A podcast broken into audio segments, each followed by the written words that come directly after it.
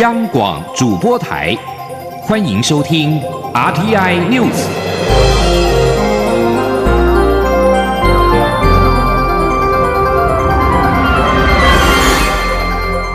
听众朋友您好，欢迎收听这节央广主播台提供给您的 RTI News，我是张顺祥。桃园市技师职业工会华航分会凌晨宣布，今天上午六点开始启动罢工，是将影响到华航的班机。交通部长林佳龙即刻指示成立紧急应变中心，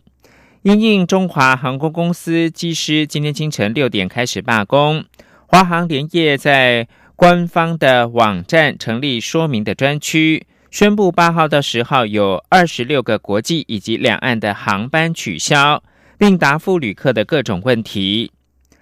桃园市机师职业工会华航分会拥有华航机师会员大概九百人，先前提出华航应该改善疲劳航班、增加人力派遣等诉求，但是华航认为将提高人事的成本，严重影响到公司的竞争力，双方谈判破裂。工会代表预计上午九点在松山机场的国内线入口召开记者会，说明罢工行动以及具体的诉求。机师工会发布启动罢工的讯息，同时也要求会员随时关注工会的讯息，所有讯息以工会发布为准，并不得私自接受资方给予的任何条件或者是利益。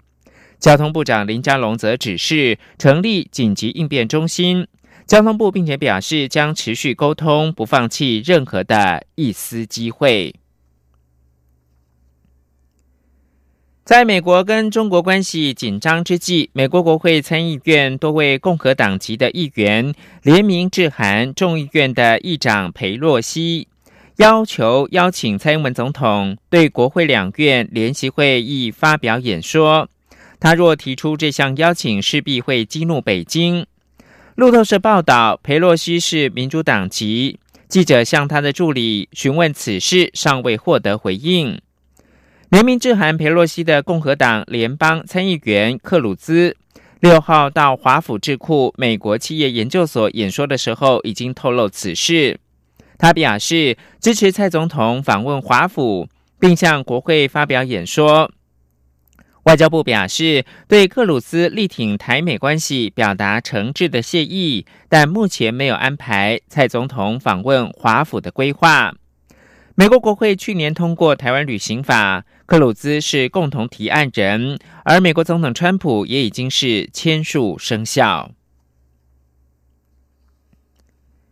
大年初三，蔡英文总统跟陈建仁副总统分别回到故乡屏东跟高雄，发放猪年新春福袋。总统除了承诺执政团队一定会努力让国家更好、社会更和谐之外，也不忘向大家推荐自己的故乡。他欢迎全台湾的民众造访屏东，感受总统故乡的温暖。央广记者王兆坤的采访报道。蔡英文总统七号上午前往屏东，下午前往彰化与南投发放福袋。屏东乡亲相当热情，挂上欢迎小英总统回故乡发红包布条。总统致辞时也特别欢迎全台湾民众都来屏东游玩，一起来享受一下总统故乡的温暖。总统在各庙宇祈福参拜时，都会祈求五谷丰收、国泰民安。同时，期许执政团队的施政更有效率、决心及执行力，并且更贴近人民，让人民有感。农业做会发展，我咱的国家会使更加好，咱的社会会使更加和谐，咱的经济会使更加好。至于副总统陈建仁，则是回到故乡高雄旗山发送福袋。他表示，国家这两年多来的进步与改革，相信大家有目共睹。而他在总统府接待许多国际友人，也都非常肯定台湾的表现，希望大家继续支持政府，相信在行政团队的努力之下，国家会越来越好，经济越来越发展，社会越来越安定，人民也可以有更幸福美满的生活。中央广播电台记者王兆坤采访报道。大年初三，副总统陈建仁则是由总统府的秘书长陈菊以及行政院的副院长陈其迈等人陪同，返回到高雄市旗山故乡拜年，并且发放福袋，受到乡亲热情的欢迎。现场的民众大排长龙，场面是热烈。建立高龄友善、健康的照护环境，已经是政府当前必须要面对的重要课题。但实务上，长期照护的人力以外籍的看护员为主，可能因为没有办法妥善使用闽南、客家、原住民族语等语言，出现了语言的隔阂，影响到照顾的品质。解决外籍看护员因为语言隔阂产生的照护问题，也成了长照政策的另外一项挑战。专家学者呼吁政府要先抛出诱因。强化照顾者本土语言能力，才能够改善医病关系，大大的提升长照的品质。刘一秋的专题报道。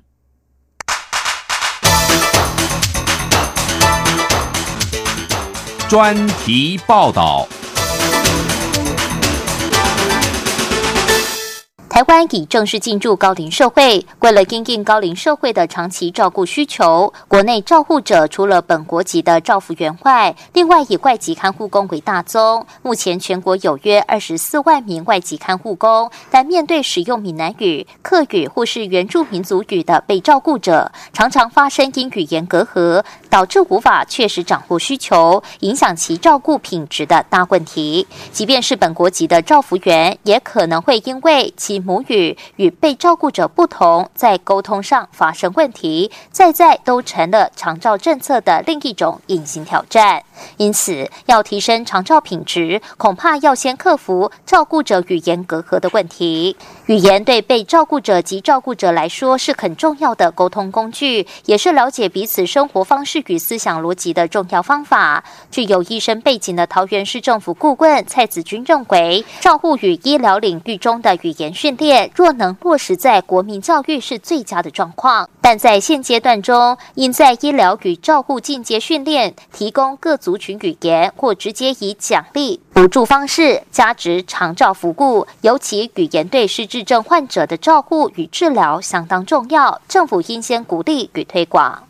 大不管是在大学也好，或是在呃各各个长期照护。呃，医疗的体系都有这样子的语言的提供，那我觉得这个是相当值得鼓励的。那如果我们能够更深化，然后进入中学，然后进入小学，那我想说，这对这对我们整个国国力，还有我们的国人的亲近性是非常重要的。国立台中教育大学台湾语文学系副教授何信汉则指出，免费让移工学习本土语言的诱因性可能不够，应提供足够时数的本土语言训练课程，并说服雇主鼓励看护工参与课程，加强听说能力，并额外给予奖励，或许能大幅提升雇主与外籍移工的参与意愿。他为什么要让他的移工来来学？除了免费之外，那免费他只是没有坏处，他也没有什么好处啊。对不对？那他学了能够有什么好处？我们如何去说服雇主？就足够的学习时数之外，第二个就是，其实我们有一个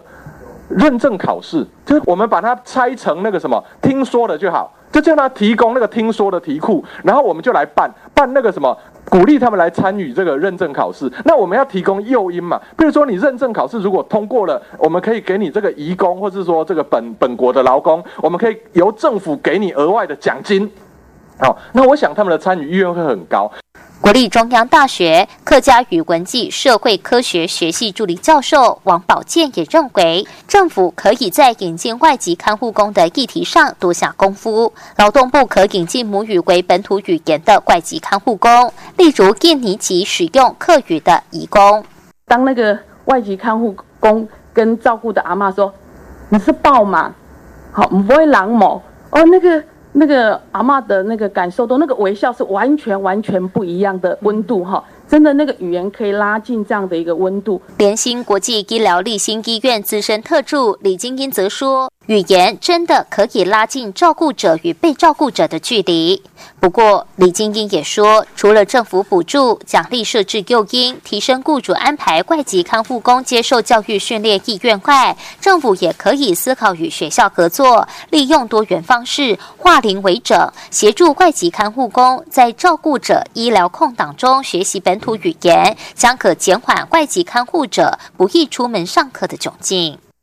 因为透析的病人，他一定是每周一定是一三五二四六都要到医院透析，在透析的过程当中，其实他的外籍看护工是比较没有什么样的事情，所以我们就连接了哦那个呃呃中央大学的客家呃语文学系的大四的学生。来为这些的职工，呃，来为这些的外籍看护工，好教授课语，怎么样利用这样的一个零散的时间，好来来教导这些外籍的看护工，好这样的一个语言，我觉得这个是可以从化零为整，这样看用什么样的一个奖励的一个措施，好让他也得到诱因。面对各界所提出解决长照语言隔阂的建议，劳动部也做出正面回应。劳动部劳动力发展署专门委员庄国良说：“照顾员的训练课程内容已包括基本生活绘画，但仅限于中文与各外国语言。至于本土语言部分，涉及师资与翻译，后续可与客委会与原民会研究可行性。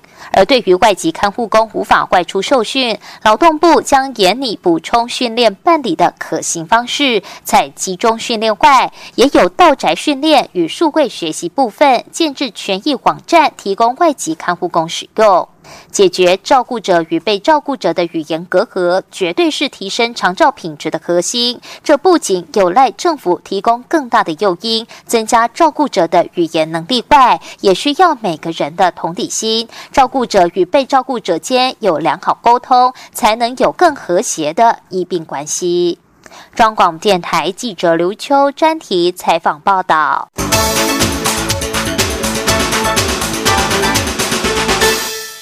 国家发展委员会二零一七年的十月开始推动了法规松绑的工作，其中在提升经商环境方面，促成了农委会修正山坡地开发利用回馈金的缴交办法，让台中的工业区、中科园区合计大概十九家的厂商进行了厂房的增建改建，并且增加投资金额近新台币九十亿元，展现修法之后。招商的良好成效。央广记者杨文军的报道。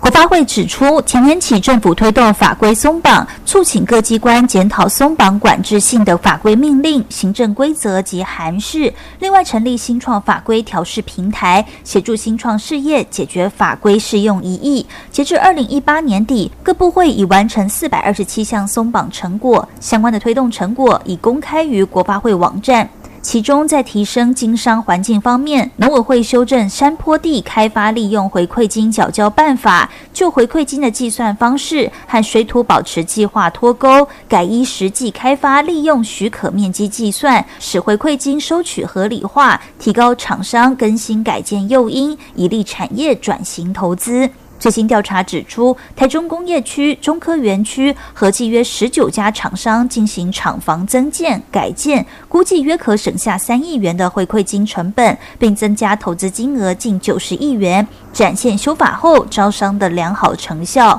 国发会参事林志宪说。通过做法规松绑去做做正确性的一个导正之后的话，就是用实际开发的面积，那他就觉得合理。那如果管理会他有缴，他也可以不用缴费。所以这一部分，这这我们某国际厂商公司的部分是应该是一家日常公司啊，后来他就进来投资了。此外，在新创产业部分，经营共享停车位平台的新创业者，为了促进闲置停车位资源有效利用，在平台提案，请国八会协助厘清停车位共享的营运模式。经过国八会洽请相关部会检讨后，财政部发布了令示，只要本人、配偶或直系亲属所有的车辆自用的停车位，在闲置时间供不特定人使用，且符合共享时数条件者，可以继续适用。原本核准的税率，征免房屋税及地价税，但共享时数，房屋税每月不超过两百四十小时，地价税每年不超过两千八百八十小时，期盼能够促进闲置停车位的资源有效利用。中央广播电台记者杨文君台北采访报道。美国商会七号发布国际智慧财产权的指数报告，台湾名列第二十，在亚洲仅次于日本、新、南韩。报告表示，台湾加强对生物制药智慧财产权的保护跟执法，并且修正了专利法，完善保护的制度。台湾总分是二十八点零五，在调查的五十个经济体当中名列第二十。在亚洲国家当中排名第四，仅次于第八位的日本、第十位的新加坡跟第十三位的南韩。美国、英国、瑞典排名前三名，中国排名第二十五。虽然台湾排名跟去年相同，但是报告表示，台湾的总得分比重较去年高。特别是在专利相关的法规跟保障上面，台湾在总分八分的大项中拿到了七分，其中专利保护期限、专利要求、专利立法的标准等细项都拿到一分的满分。不过，报告也提到，台湾的数位版权制度存在明显落差，网络盗版跟仿冒品泛滥，部分的技术许可环境也不够明确。至于中国，报告对中国企业涉嫌窃取商业机密、强制外国企业技术转移以及网络侵权情况严重，也表示担忧。国际智慧财产权指数报告针对全球五十个经济体智慧财产权的表现现况进行调查，这些经济体占全球国内生产毛额 GDP 百分之九十。报告一共分为专利、商标、版权、商业机密跟执法等八大项，一共是四十五个项目指标进行评估。亲爱的听众朋友，新年快乐！我是副总统陈建仁。过去一年，感谢大家支持政府做伙拍拼，共同实现重要的改革甲建设，有利真好。新的一年，阮一定。更加认真拍拼，互台湾人民的生活更加幸福、更加美满。二零一九年，祝福大家猪年圆满、平安欢喜。现在是台湾时间清晨的六点四十六分，我是张顺祥，继续提供新闻。意大利政府官员近期数度批评法国政府，法方自觉受到冒犯，两国关系渐趋紧张。法国的外交部在七号宣布，将召回驻意大利大使，以便咨询。法国外交部提到，近期的干预构成一种额外而且令人没有办法接受的挑衅，侵犯了对友好民族的民主选择尊重，也侵犯了双方在民主自由之下选出的政府间应该有的尊重。欧洲议会议员选举活动的这个理由，不能够把缺乏尊重合理化。法国外交部表示，这些缺乏尊重的行为造成严重的情况，令人质疑意大利政府在两国关系上面的意图。为了了解这种前所未有的状况，法国政府决定要召回驻意大利大使，以便进一步的咨询。意大利副总理、民粹政党五星运动领袖之一的迪马尤，近日在法国与抗议政府的黄背心成员会面。宣称改变的风气已经跨过了阿尔卑斯山脉，引起法国政府不满。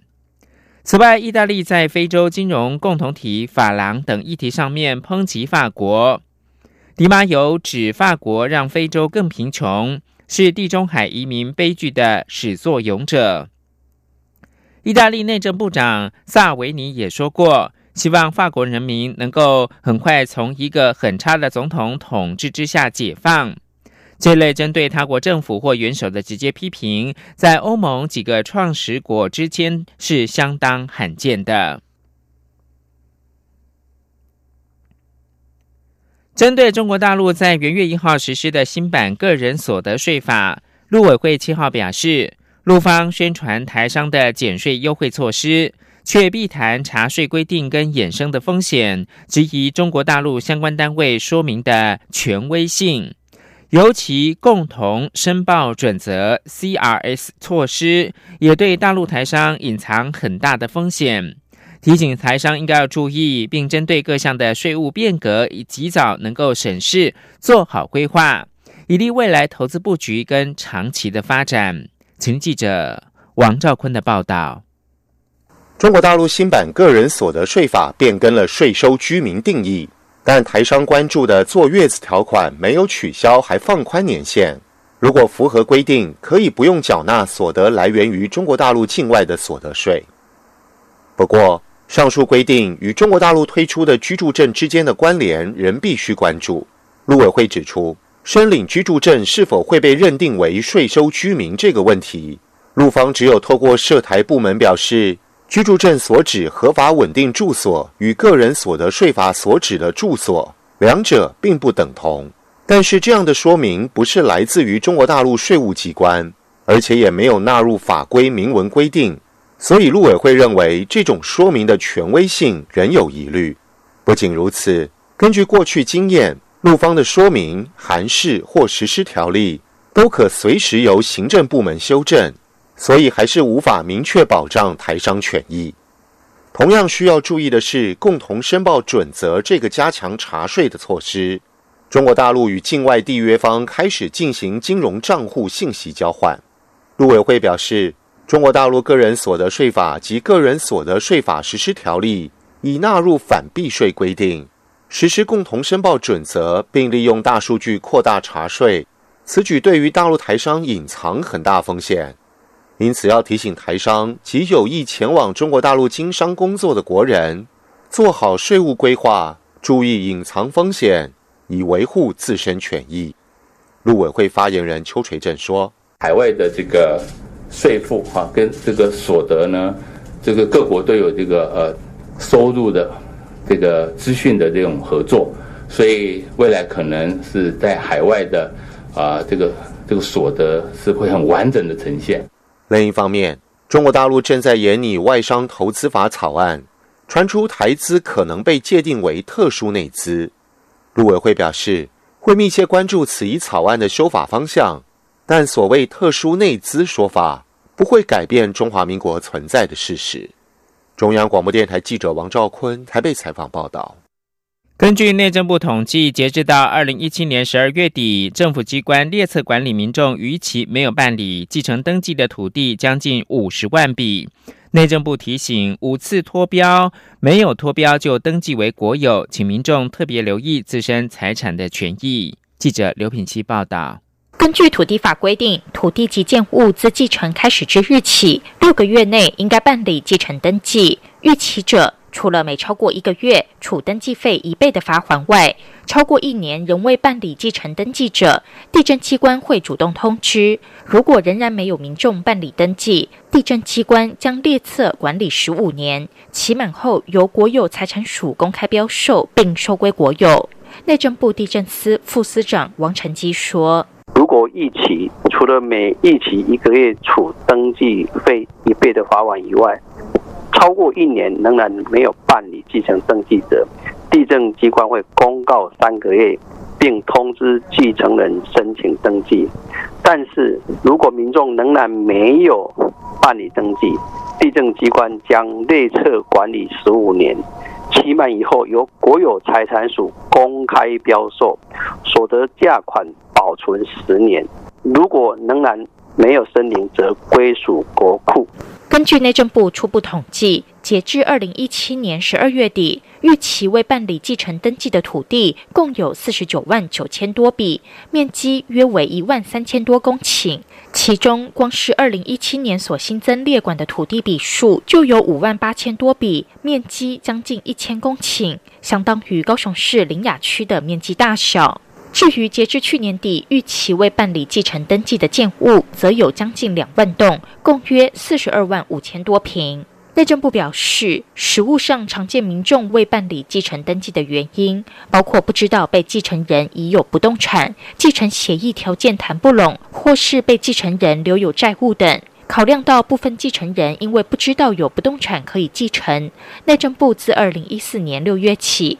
推动地震机关按月主动通知继承人申办继承登记的服务。截至去年十二月底，已经主动通知三十二万多件。不过，政府虽然提供主动通知的服务，但还是必须有民众亲自申请办理。央广记者刘聘熙在台北的采访报道。继续，请听黄启林的专题报道：大麻迈向合法，是福还是祸难定？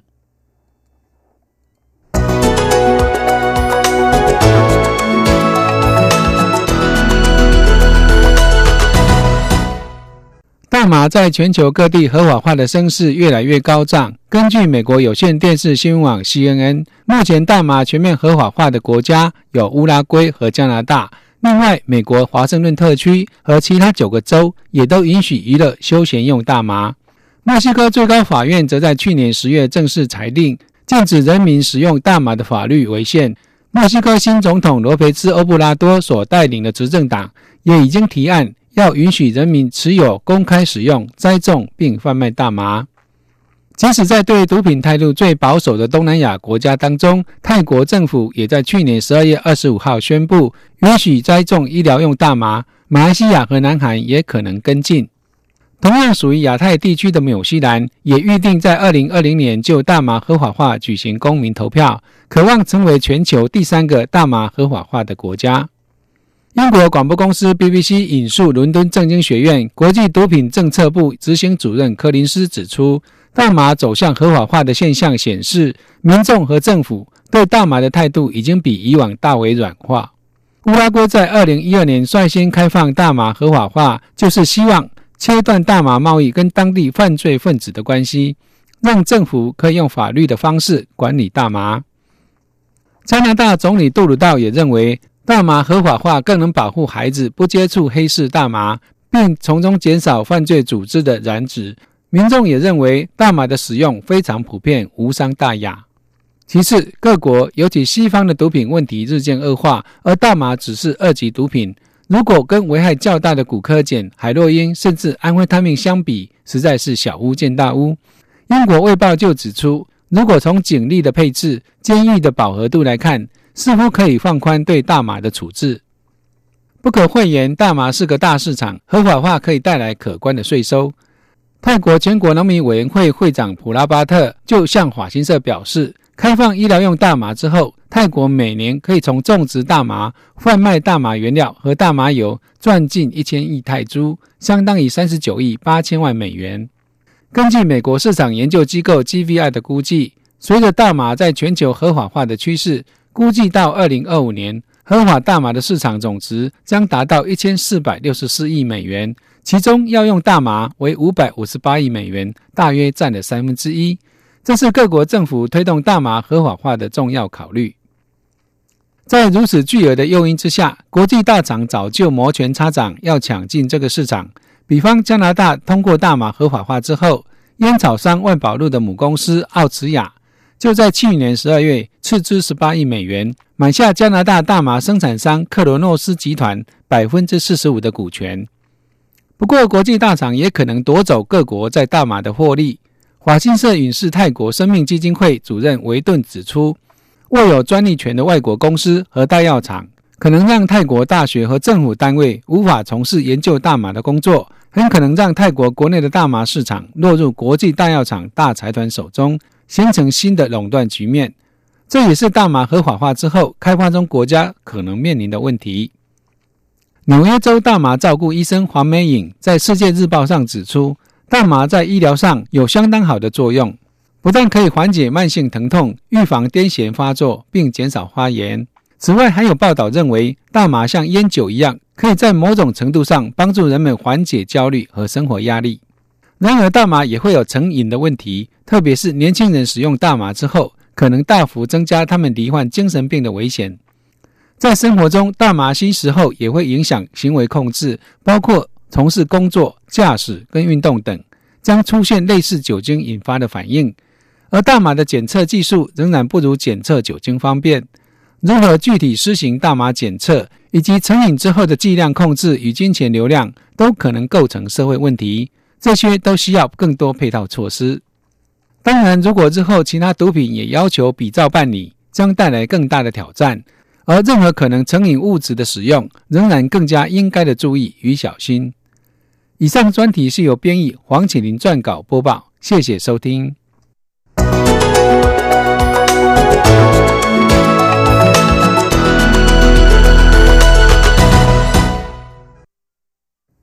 以上新闻由张顺祥编辑播报，这里是中央广播电台台湾之音。